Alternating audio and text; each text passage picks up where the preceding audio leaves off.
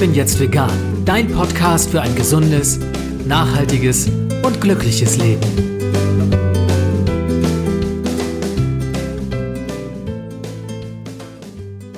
Hey und herzlich willkommen zum Ich bin jetzt vegan Podcast. Mein Name ist Jens Herrndorf und ich freue mich, dass du auch in dieser Episode wieder dabei bist. Meine heutige Interviewpartnerin bezeichnet sich selbst als strahlende, experimentierfreudige Rezepteverwandlerin, pflanzliche Ernährung liebende, sich durch die Höhen und Tiefen des pflanzlichen Familienlebens bewegende und ständig neue Ideen suchende Ökotrophologin. Und als würde das nicht reichen, ist sie zudem noch Bloggerin, Podcasterin und Yogalehrerin. Zur veganen Ernährung hat sie der zum Verkauf stehende Domainname einer Website gebracht, als sie noch Vegetarierin war. Wie sie zu ihrem veganen Familienblog family.de kam und selber zur Veganerin wurde, warum sie ihre Familie als Patchfood-Familie bezeichnet, was bei der pflanzlichen Ernährung von Kindern besonders zu beachten ist und wie man mit unterschiedlichen Ernährungsformen in der Partnerschaft umgeht. Darüber und vieles andere mehr möchte ich mich heute mit ihr unterhalten. Herzlich willkommen, Anna Meinert. Ja, vielen, vielen Dank, lieber Jens, dass ich heute hier bei dir sein darf. Ja, ist eigentlich überfällig. Ne? Anna, dein Podcast gibt's auch schon ewig. Ich verfolge das auch schon seit langer Zeit und insofern kann ich mich nur entschuldigen, dass ich dich nicht viel früher eingeladen habe. Umso mehr freut es mich, dass du hier bist. Und ich würde ganz gerne auch schon direkt mit der ersten Frage einsteigen, denn ich hatte es in der Anmoderation schon kurz erwähnt. Bei dir gab es erst die Website und dann die Entscheidung für die vegane Ernährung. Das klingt erstmal ein bisschen schräg. Erklär es meinen Hörerinnen und Hörern, wie es dazu kam, dass du zu deinem Blog gekommen bist. Ja, das ist tatsächlich, wenn man darüber nachdenkt, wirklich ein bisschen schräg. Bin ich auch noch nie so gefragt worden, ehrlich gesagt. Ähm, ja, das lag einfach daran, dass ich nach dem Studium mit zwei kleinen Kindern und einem voll berufstätigen Mann überlegt habe, was mache ich jetzt? Ich war für die Familie quasi verantwortlich, wollte aber auch in den Beruf einsteigen und mein Mann, der im Online-Marketing tätig ist, der war immer auf der Suche nach guten Ideen und damals entstand so die Blogger-Szene. Und ähm, der hatte dann diese Domains gefunden, die zum Verkauf stand. Das war einmal Veggie Café und einmal Wemily. Wemily war damals ein Familienportal zum Austausch, was allerdings nur spärlich besucht war. Und äh, Veggie Café war ein Forum, wo einige Veganer sich rege ausgetauscht hatten. Und äh, ja, ich muss ehrlich sagen, also es war so, dass mein Mann fragte, habe ich, ob ich nicht Lust hätte, da Texte zu schreiben und wir dann über ähm, Affiliates und über Werbeschaltung irgendwie dann Geld verdienen könnten. Und es hörte sich alles sehr lukrativ an, war damals auch noch nicht so weit verbreitet. Heute ist das ja alles gängig. Irgendwie jeder Blogger weiß, was ein Affiliate-Link ist und so. Aber damals war das irgendwie alles noch recht neu und aufregend. Und von daher habe ich gedacht, wunderbar, in meinem Beruf Ökotrophologie war eine 40-Stunden-Woche nur angesagt. Das kam für mich als damals noch zweifache Mutter nicht in Frage. Ich wollte schon auch noch genug Zeit für die Familie haben. Und deswegen habe ich gedacht, so freiberuflich zu arbeiten ist eine gute Sache. Und dann haben wir das gemacht. Wir haben die Portale übernommen.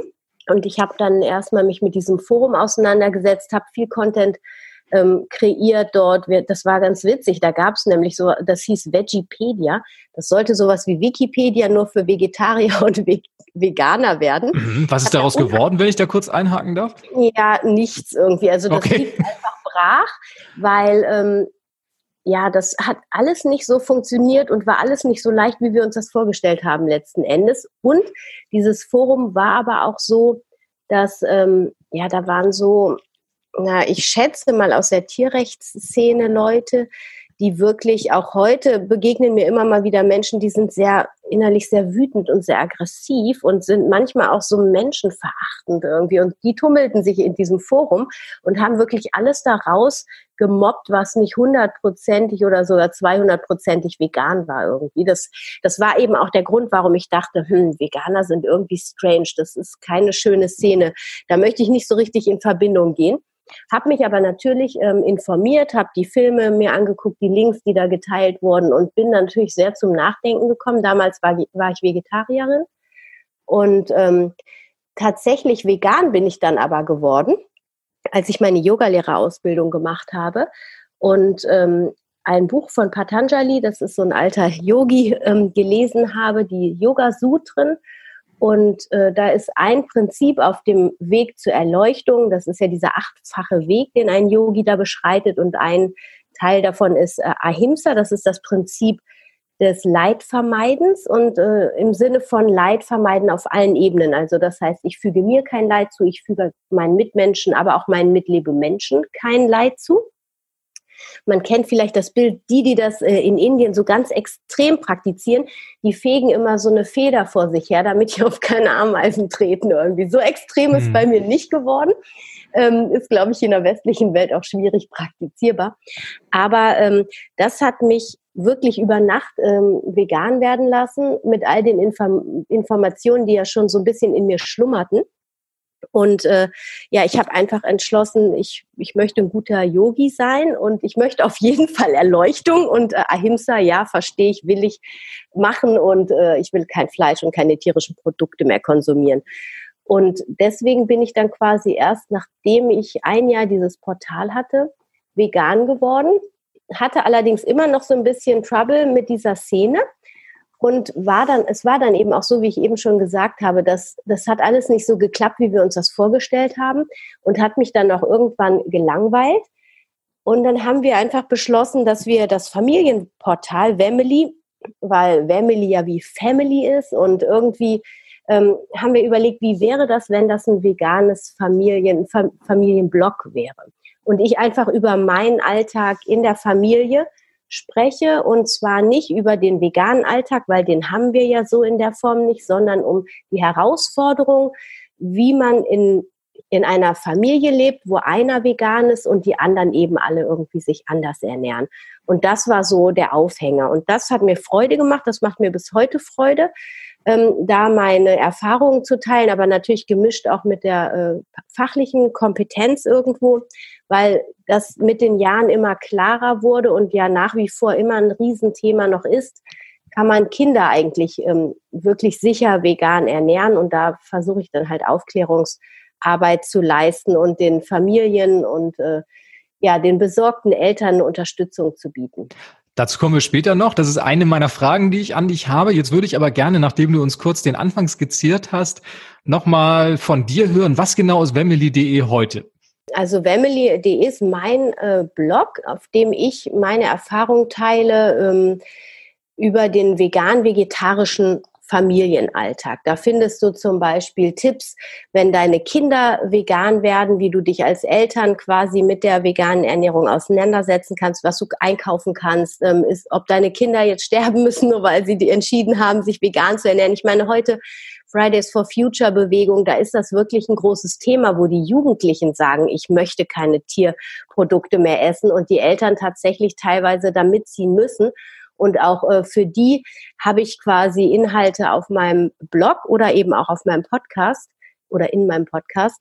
Ähm, genau, und ich teile viele Rezepte, aber auch wenn ich auf Messen bin, neue Produkte finde, ich stelle auch immer mal wieder ähm, Produkte vor, die ich gut finde. Und ja, alles, was mir so begegnet, auch manchmal so Restauranttipps aus der Umgebung hier in Bonn oder vor zwei Jahren war ich auf dem VegMed-Kongress für Ernährungsmediziner und Ernährungswissenschaftler. Da werde ich jetzt im Mai auch wieder hinfahren. Da berichte ich dann auch drüber, so über die Neuerungen der veganen oder der ernährungswissenschaftlichen Szene. Genau, das sind so die Themen im Groben und Ganzen. Familie ist ein großes Thema. Wenn wir jetzt mal den Blick zurückwerfen in deine eigene Kindheit, welche Rolle hat Ernährung da gespielt bei der kleinen Anna damals? Das ist eine spannende Frage. Und ähm, es gibt aus der Zeit, wir hatten damals ein Auto, das hatte einen Kassettenrekorder mit Aufnahmefunktion. Ich glaube, das gab es danach nie wieder. Im Auto? Da, ja, im Auto. Das habe ich noch nie gehört. Und, ja, ja, ich weiß auch nicht. Und ähm, da gibt es tatsächlich eine Audioaufnahme von mir und meinem Vater. Und ich wollte wirklich einfach nur Bonbons essen und durfte es irgendwie nicht, zumindest nicht in dem Maße. Und ähm, grundsätzlich ist es aber so an das, was ich mich erinnere, also an dieser frühkindlichen Zeit, da, da habe ich sonst außer die Bonbons nicht mehr so viel Erinnerung dran. Was ich aber weiß, ist, dass so im Jugendalter, ich sag mal so ab elf, zwölf Jahren, meine Mutter auch schon sehr bewusst war mit ihrer Ernährung. Also wir haben auch zu Hause eigentlich vegetarisch schon gegessen. Äh, außer einmal im Monat musste ich Leber essen, weil meine Mutter dachte, das wäre wichtig. Und das war immer ganz schrecklich.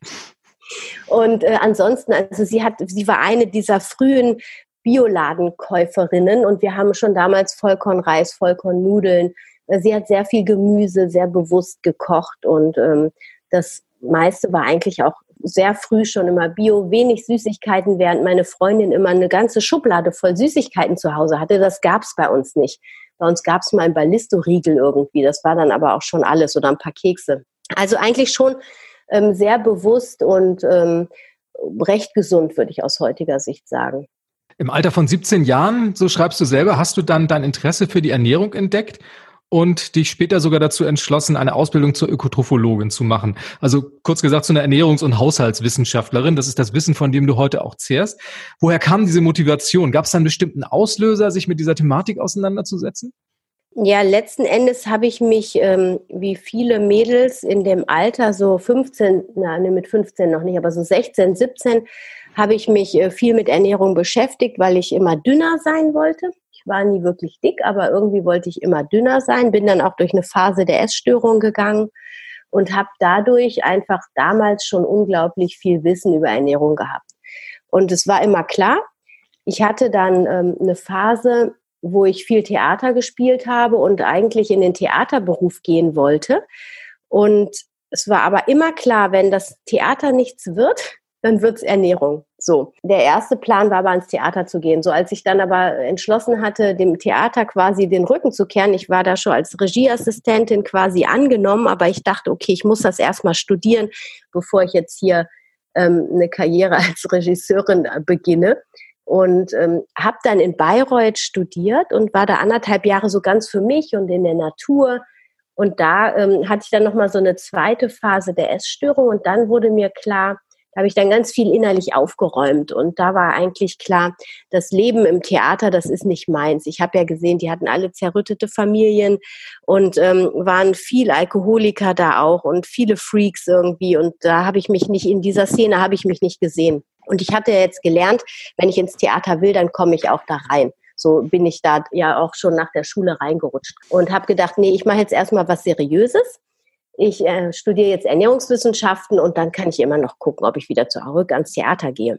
So und dann bin ich mal, so wie ich so bin, habe ich mich in Bonn eingeschrieben ähm, und habe dann mal losgelegt, Ernährungswissenschaften zu studieren und bin da echt blauäugig rein, weil ich war keine sehr gute Schülerin, weil ich einfach faul war und nicht so ein Interesse an der Schule hatte. Ich weiß heute auch warum. Das Schulsystem war ja damals schon doof.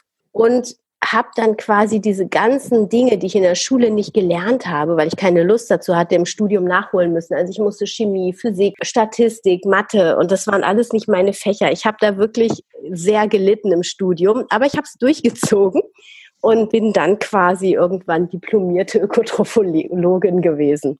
Ich würde ganz kurz noch mal einen kleinen Blick auf das Thema Essstörung werfen. Das ist ja ein sehr persönliches Thema, das aber unheimlich viele junge Frauen auch betrifft und auch im Kontext mit Veganismus ja nicht ganz unbekannt ist.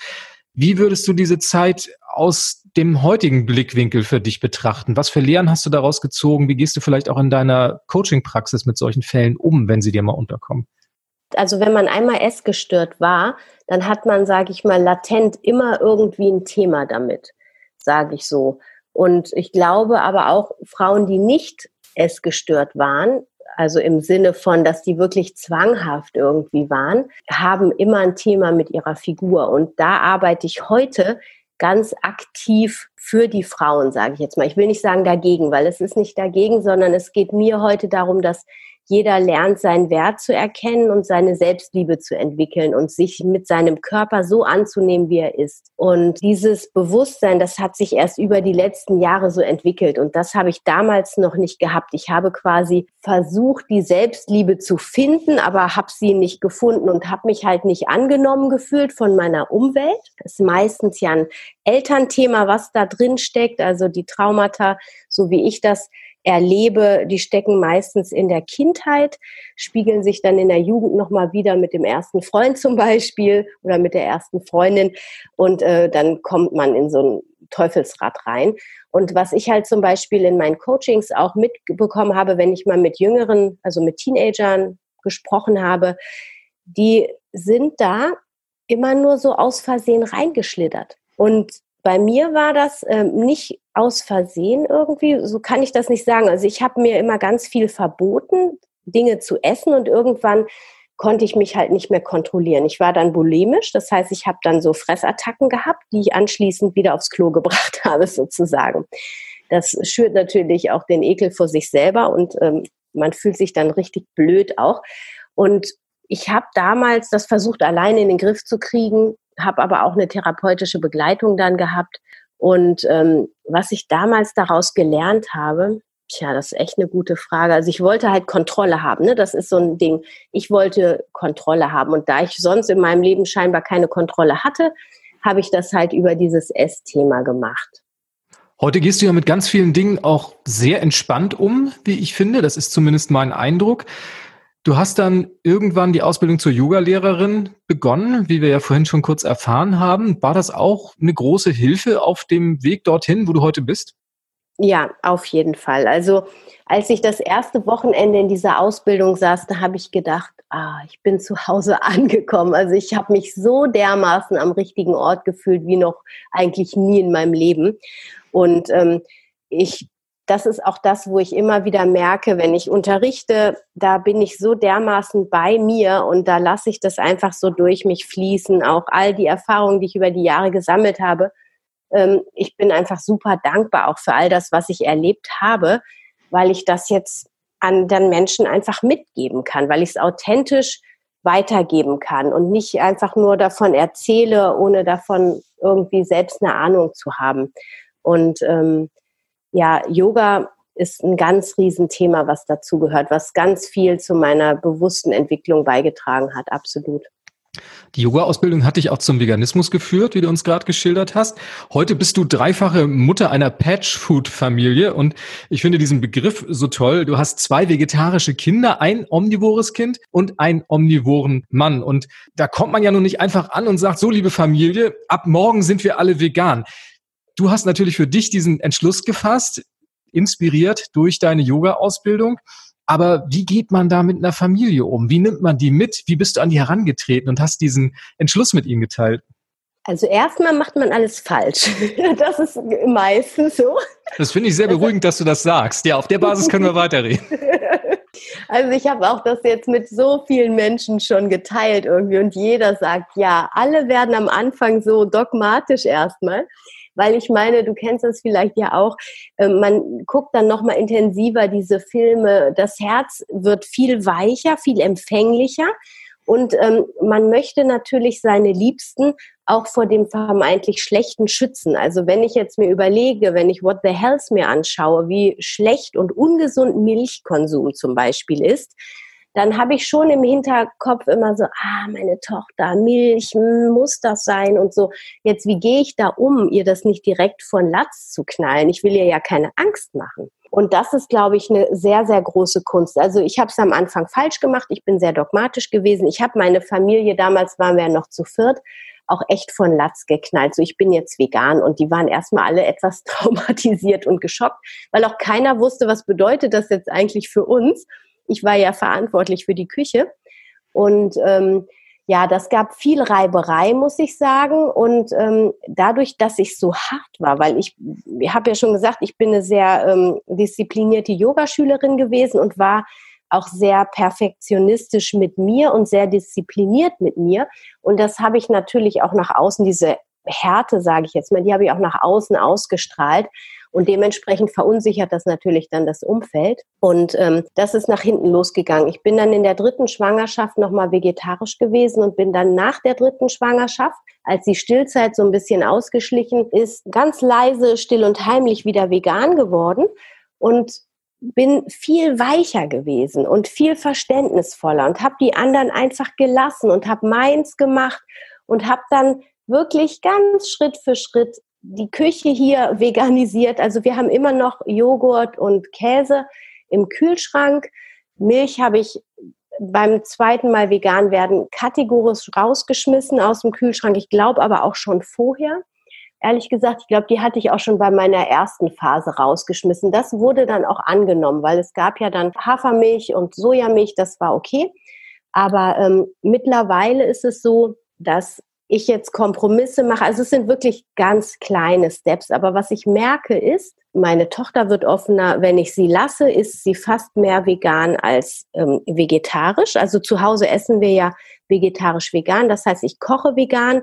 Die Kinder können mal Joghurt essen, wenn sie das möchten. Aber es gibt jetzt auch nicht palettenweise Joghurt und meistens nur Naturjoghurt, sodass der Reiz auch nicht so groß ist, wenn es so ein gezuckertes Ding ist. Jetzt kaufe ich auch immer mal wieder Sojajoghurt oder Kokos. Jetzt gibt es auch Cashewjoghurt, habe ich gesehen, den habe ich jetzt gerade mal ausprobiert. Und so lasse ich das mal ein, immer mehr einschleichen. Es gibt immer ein Brot mit Käse, ein Brot mit einem anderen Aufstrich und das wird dann immer, immer mehr. So ganz kleine Schritte immer mehr. Mein Mann ist von einer anderen Stelle nochmal zu der veganen Ernährung gekommen, wo er das auch leichter hatte, das mehr mit anzunehmen. Und man könnte ihn fast schon Flexiganer nennen mittlerweile. Und äh, ja, das beobachte ich natürlich mit lachendem Herzen. Und die Jungs, ja, mein, mein mittlerer Sohn, das erzähle ich auch immer wieder, der ist im Herzen so vegan. Der macht mir immer Vorwürfe, wenn ich mal eine Mücke töte irgendwie. Und bei dem fehlt noch so ein bisschen das jugendliche Rückgrat, sich da bei seiner Peer Group abzuheben, weil da, es gibt nirgendwo ein veganes Umfeld. Es gibt nicht einen einzigen Veganer in der Stufe, auch nicht bei meiner Tochter in der Stufe. Also wir sind hier da schon noch sehr am Rande der Gesellschaft und für die ist das dann auch schon vegetarisch extrem. Und ähm, ich bin aber ziemlich überzeugt, dass der Aljoscha, ja, sobald der ein bisschen älter ist, da seinen Weg gehen wird. Und der Elia, der Kleinste, der hat jetzt letztens verkündet, nachdem er ab und zu auch mal beim Papa äh, den Fisch probiert hat, voller Freude, hat er dann letzte Woche gesagt, nee, Papa, also es tut mir leid, ich möchte keinen Fisch mehr essen. Bah, der stinkt ja so. und da habe ich dann auch gedacht, so, ach, ja, wie schön, es ist doch alles wunderbar. Also das heißt, ähm, mein größtes Learning ist wirklich, wenn man die anderen so lässt, wie sie sind und es einfach nur authentisch vorlebt und immer wieder anbietet und zeigt, wie lecker vegan sein kann, wie vielfältig das ist und auch das vielleicht, also was meine Tendenz ist auch immer, das so ein bisschen zu extravagant zu kochen, also zu vollkornlastig. Das mögen Kinder ab einem gewissen Alter nicht mehr. Aber wenn man dann zum Beispiel Sahnesoßen durch Sojasahne ersetzt, ich habe früher nie mit Sahne gekocht, aber die Kinder lieben das. Und Sahne gab es nie bei uns, aber es gibt jetzt immer mal wieder Sojasahne und dann essen die fast alles, was da drin ist, sozusagen. Loslassen ist ein großes Thema, was die Ernährung anbelangt bei euch, höre ich gerade raus. Jetzt möchte ich trotzdem noch mal kurz auf deinen ersten, ich nenne es mal Fehlversuch zurückkommen. Du hast gesagt, du hattest einen ziemlich dogmatischen Ansatz, der dann nach hinten losgegangen ist. Das waren deine Worte. Was heißt dieses nach hinten losgehen? Also gab es da richtige Konflikte ums Essen, richtige Auseinandersetzungen? Ja, zumindest wurde ich auf Herz und Nieren geprüft, ob ich das, was ich kommuniziere, auch ernst meine. Das war auf einmal, also auf der einen Ebene das. Und auf der anderen Ebene, also kennt man das ja, wenn man so krass mit Druck an irgendwas dran geht, das ist ja egal, über was man anfängt zu diskutieren, wenn jemand so einen ganz harten Panzer hat, dann ist ja schon dieser harte Panzer alleine das, was einen irgendwie aufregt. Und da ich halt diesen harten Vegan-Panzer um mich gebaut hatte, ähm, ja, und da wirklich kein kein Wider hatte irgendwie, was ich akzeptieren konnte, war das natürlich auch so, ja gut, die, also mein Ton war einfach dann auch, ich bin dann sehr schnell in die Aufregung gegangen, habe dann nicht mehr sauber kommuniziert und ähm, ja, dass das Streit programmiert hat, das war irgendwie dann klar. Aber damals äh, habe ich diese Brille aufgehabt und habe gedacht, oh Gott, ey, ich muss sie alle retten und äh, es geht nur noch vegan, sonst sterben mir hier alle Familienmitglieder weg. Ist natürlich jetzt ein bisschen überzogen dargestellt.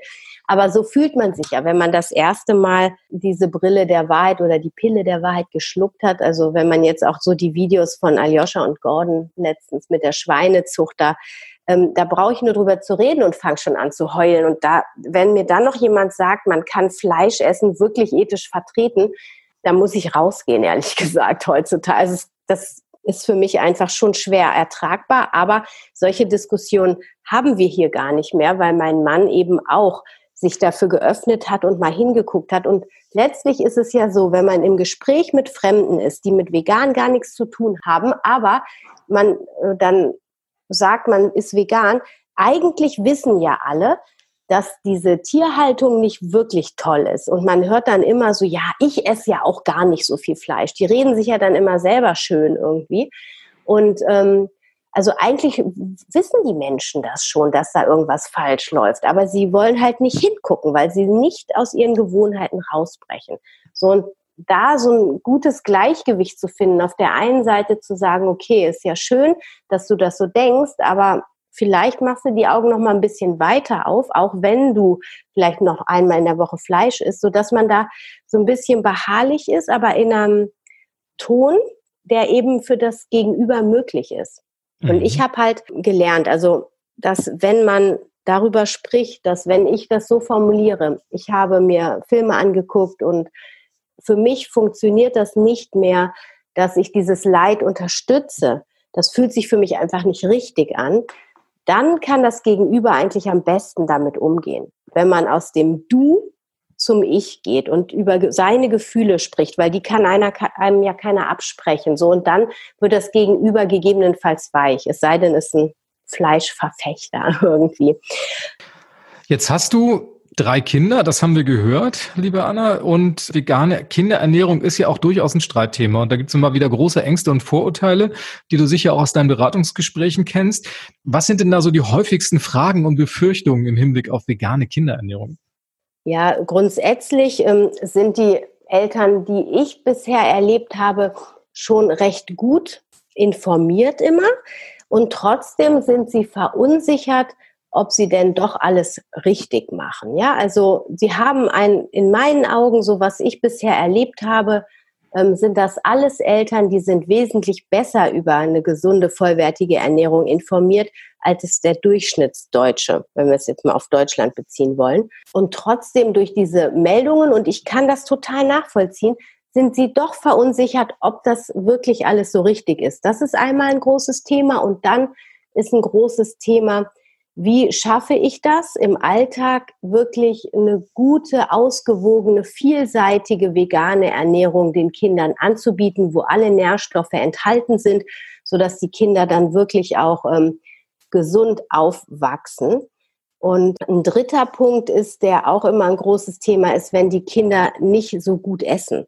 So, es gibt ja immer wieder Mäkelesser, nennen wir die, ähm, die ja, weiß ich nicht, vielleicht fünf verschiedene Gemüsesorten essen, vielleicht eine Hülsenfrucht akzeptieren, Vollkorn, hm, Nudeln am besten nur mit Margarine oder Öl oder so, also die dann sehr extrem sind, die vielleicht auch noch allergisch sind.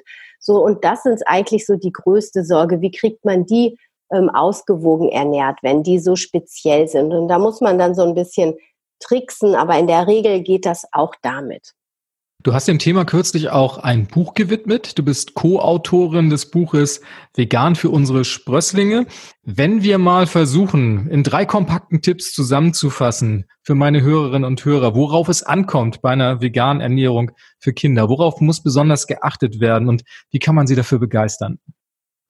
Also das A und O ist, dass jede Mahlzeit nährstoffdicht ist und alle wichtigen Nährstoffe beinhaltet. Also zumindest in einem Tag sollten Calcium, Proteine, Eisen und B12. B12 sollte ja supplementiert werden, aber die Erfahrung zeigt und auch die Studie vom äh, Professor Dr. Keller zeigt, dass vegane Kinder in der Regel ähm, sehr, sehr gut mit B12 versorgt sind. Also trotzdem muss das natürlich immer wieder gesagt werden ähm, weil das ist ja auch der Nährstoff, der dann immer wieder Negativschlagzeilen macht, wenn die Kinder den nicht bekommen, dass sie dann lethargisch werden, in der Gehirnentwicklung zurückbleiben etc.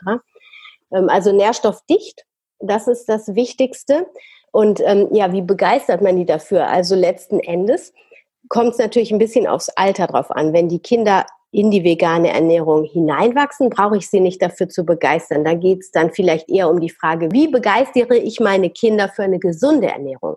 Und ähm, da geht es dann halt darum, dass man erstmal schaut, was hat man da für ein Kind? Mag das mehr Rohkost, mag das mehr gekochtes Gemüse und das dementsprechend vielfältig dann einfach anbietet. Kinder lieben gerne Fingerfood, die lieben buntes Essen, die lieben Dips. Und da kann man dann spielerisch die Kinder an gesunde Ernährung ranführen, die dann natürlich auch genauso gut ähm, rein pflanzlich sein kann. Wie begeistere ich größere Kinder? Das ist eher so ein Thema, wenn die Eltern so wie ich dann ähm, entscheiden, oh, ich bin jetzt mal vegan, das ist viel cooler. Oder das ist jetzt, ähm, habe ich meine Pille der Wahrheit geschluckt. Ich weiß jetzt, das will ich auf keinen Fall mehr unterstützen, das ganze Tierleid aus ethisch-moralischen Gründen, wie auch immer. Und ähm, ihr wohnt bei mir im Haushalt, also zieht ihr mit so ungefähr dann ähm, geht es einfach darum, dass wirklich Schritt für Schritt, dass man erstmal fernab vom Esstisch darüber spricht, warum man sich jetzt dafür entschieden hat, dass man da wirklich auch kindgerecht, je nachdem wie alt die Kinder sind, da vielleicht auch mit Büchern arbeitet, um das ganze Thema mal so ein bisschen ähm, ans Licht zu bringen und ins Gespräch zu bringen. Es gibt ganz viele tolle Kinderbücher, die ich übrigens teilweise auch auf meinem Blog bespreche. Und, ähm, und dass man dann einfach auch wieder was ich eben auch schon gesagt habe, über geschmackvolle Gerichte die Kinder Schritt für Schritt ranführt und denen vor allem nichts wegnehmen will, sondern sie für, dafür öffnet, dass man ihnen noch was dazu gibt. Also dass jetzt die Vielfalt der Nahrungsmittel einfach viel größer ist und dann lässt man so nach und nach die gewohnten Dinge ausschleichen. Vergisst mal einen Joghurt zu kaufen, vergisst mal die Eier und so weiter. Also so halt. So ein bisschen tricksen muss man dann halt als Eltern immer. Mit List und Tücke und ganz viel Empathie. Absolut, ja, ganz genau. Eine wichtige Rolle in dieser ganzen Konstellation, in dieser Familienkonstellation oder auch nur in einer Partnerschaft spielt immer der andere Partner. Und wie ich das sehe, geht ja zumeist die Initiative für eine vegane Ernährung von den Frauen aus. Und oftmals birgt dieser Schritt dann ein Riesenkonfliktpotenzial. Werden auch solche Sorgen an dich herangetragen? Und was sind deine Erfahrungen in dieser Hinsicht? Ja, absolut. Also ich habe auch immer wieder Familien, ähm, wo der Mann, also tatsächlich, wie du es auch sagst, die Frauen sind da meistens die Zugpferde, weil die sich aber wahrscheinlich auch einfach noch mal viel intensiver mit dem Thema auseinandersetzen. Grundsätzlich, wahrscheinlich auch ähm, archetypisch, weil die sich ja auch immer um die Familie schon gekümmert haben, auch früher schon, als die Männer noch jagen waren und ähm, das ist einfach in den Frauen dann gerade auch nach der Geburt der Kinder wird nochmal ganz genau der Speisezettel untersucht. Ist das jetzt alles so gesund? Meistens wird dann wirklich auch am Zuckergehalt was geschraubt, am Weißmehl wird durch Vollkornmehl ersetzt etc., was eine sehr positive Entwicklung ist. Und dann, klar, wenn es dann in die vegane Ernährung geht, da gibt es ganz viele Familien, die das so leben wie ich. Das erlebe ich ganz oft und das ist auch oft konfliktreich, dieses Thema. Und ich sage denen aber genauso, also ich erzähle ihnen immer so ein bisschen meine Story, aber es geht halt dann wirklich darum, dass man aus dem Blick auch des anderen mal schaut, wie fühlt der sich, wenn ich so eine große Veränderung will. Ich meine, es ist ja auch immer so, wenn ein Mensch das für sich entscheidet, dann ist das ja wunderbar. Aber sobald Kinder da mit sind und das Thema noch nicht hundertprozentig sicher geklärt ist, dann ist das einfach schwierig. Und da ja zwei Elternteile für die Entwicklung und für die Erziehung verantwortlich sind, muss da halt irgendwo eine Einigung besprochen werden. Und deswegen ist es einfach wichtig, dass man sich die Zeit und den Raum nimmt, wirklich immer wieder zu sprechen, die Beweggründe auf beiden Seiten klärt und ich glaube aber, da hapert's schon bei ganz vielen, weil wenn man mal sich so Beziehungen anguckt, viele funktionieren, viel, ja klar, das ist durch Liebe entstanden, aber als Eltern funktioniert man dann auch viel und man kehrt auch viel Konflikt unter den Teppich einfach aus Zeitgründen, aus Harmoniebedürftigkeit. Wenn man aber gelernt hat, immer offen zu kommunizieren, glaube ich dann, kann man das auch gut hinbekommen, so eine extremen Einschnitt und was ja eigentlich auch ein Wachstumspotenzial in alle Richtungen in sich birgt,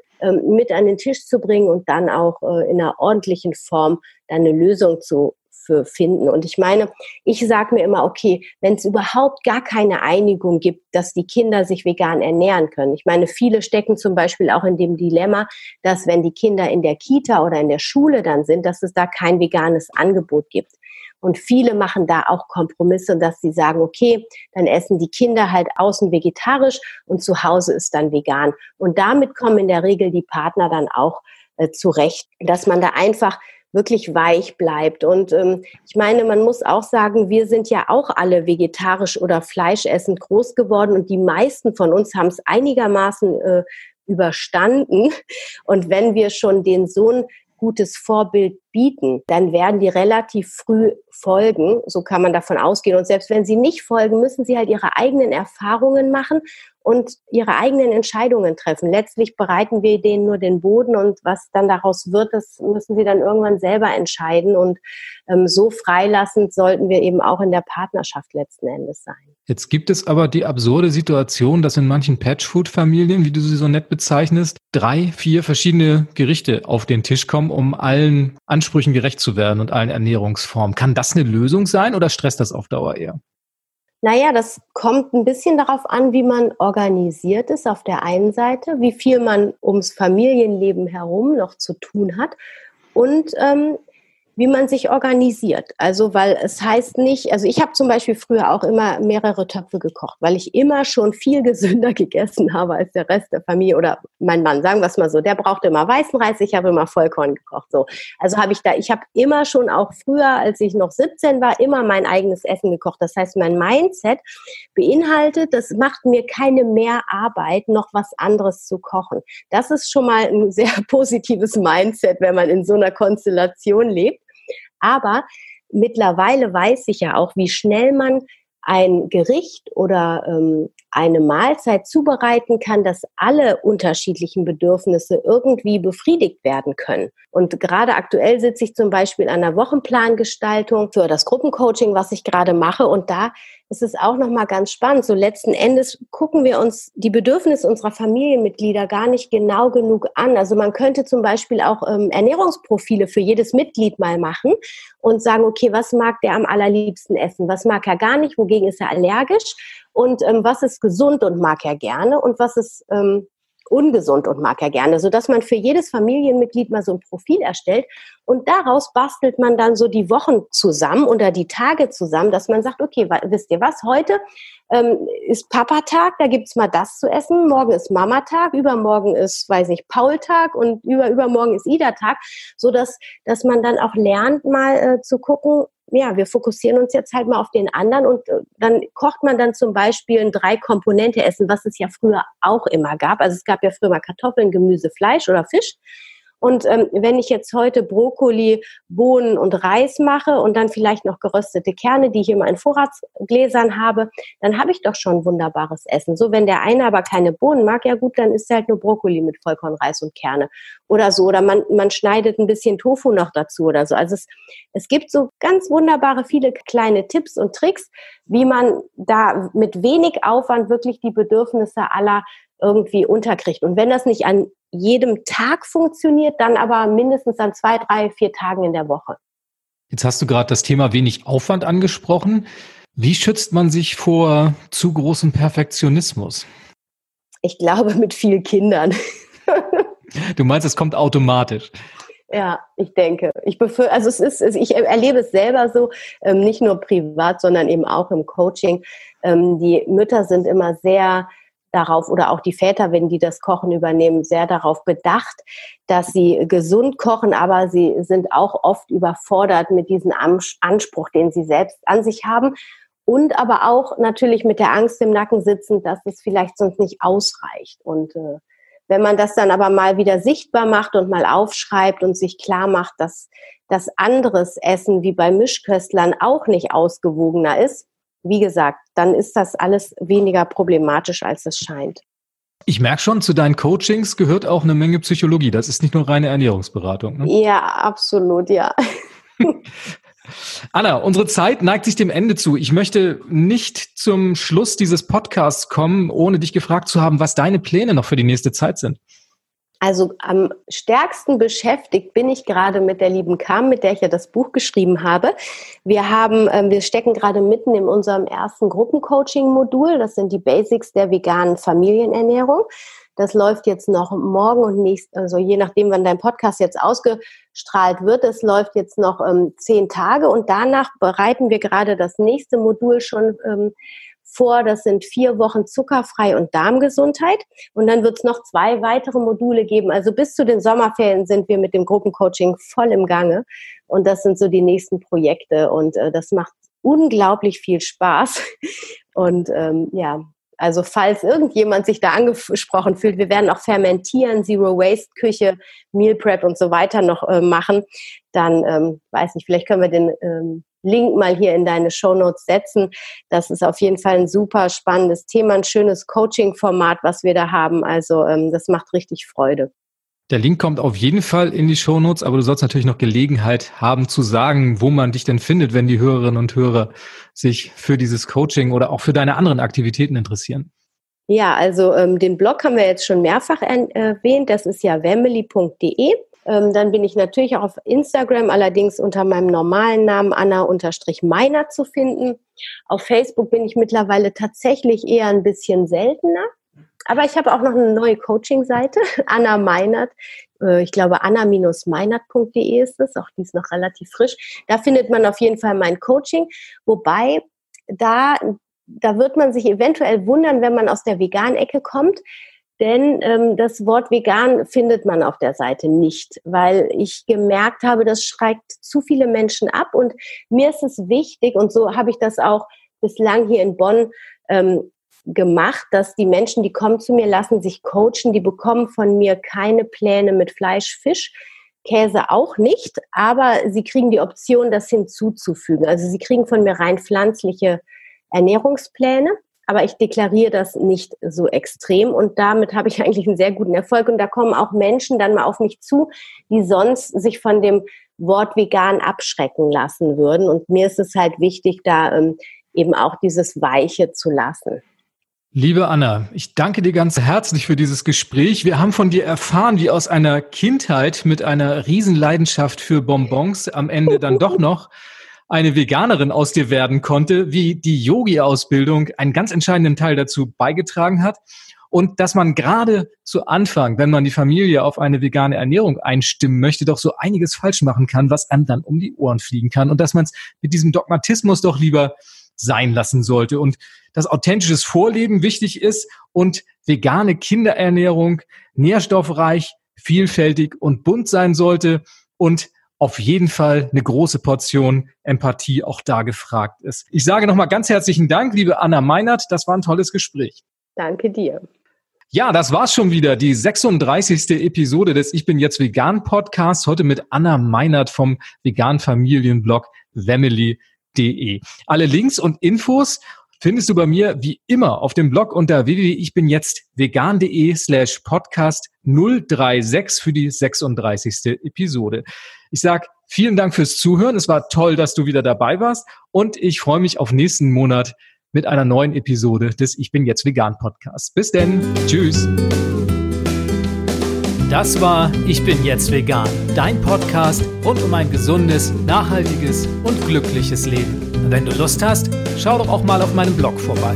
Unter www.ichbinjetztvegan.de findest du jede Menge Informationen rund um ein veganes Leben. Ich freue mich auf dich.